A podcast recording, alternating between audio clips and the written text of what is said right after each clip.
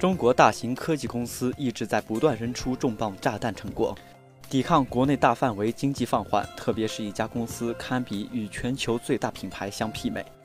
腾讯控股有限公司上周宣布，二零一七年第一季度录得收入高达七十二亿美元，其收入来源多样化，如游戏及移动支出。总部位于深圳的腾讯，现在市值在三千亿美元以上，跻身世界最富有的科技公司行列，如苹果、Facebook、Google。但是，腾讯真的能与这些巨头相提并论吗？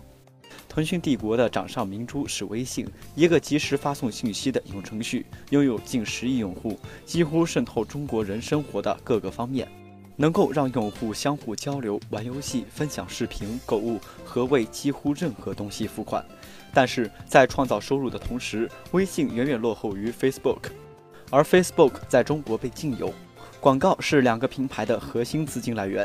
但是就吸引新客户来说，Facebook 更具有竞争力。根据分析师的分析，Facebook 每个用户的广告收入超过四美元，而腾讯仅为一点三美元。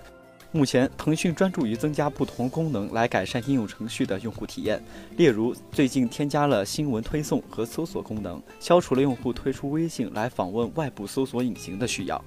每个人都很期待管理层采取更积极的方式来使微信盈利。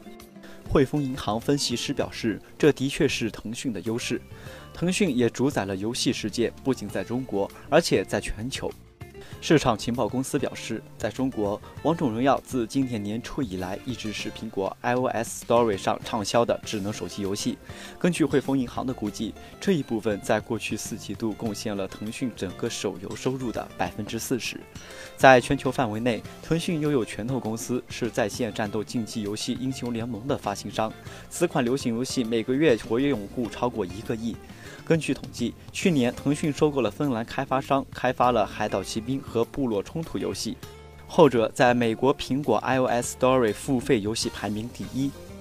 根据研究公司研究表示，腾讯是全球最大的游戏公司。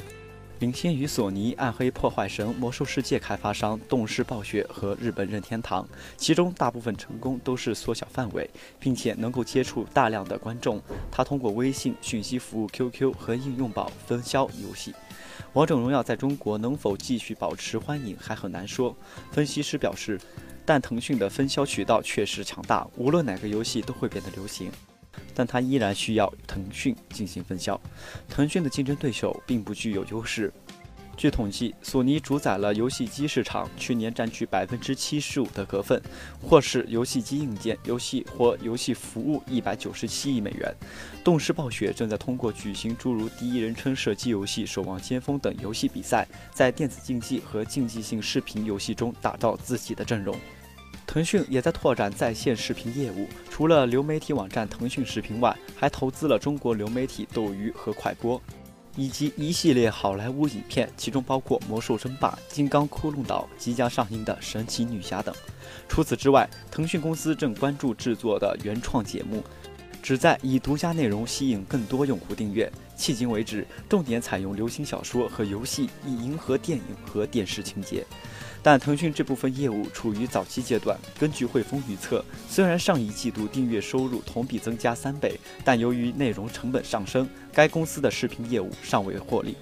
相比之下，网飞公布上季度利润为一点七八亿美元。该公司继续投资诸如《纸牌屋》等电视剧，并于四月份宣布与百度在线视频业务爱奇艺进行流媒体合作后，最终瞄准中国市场。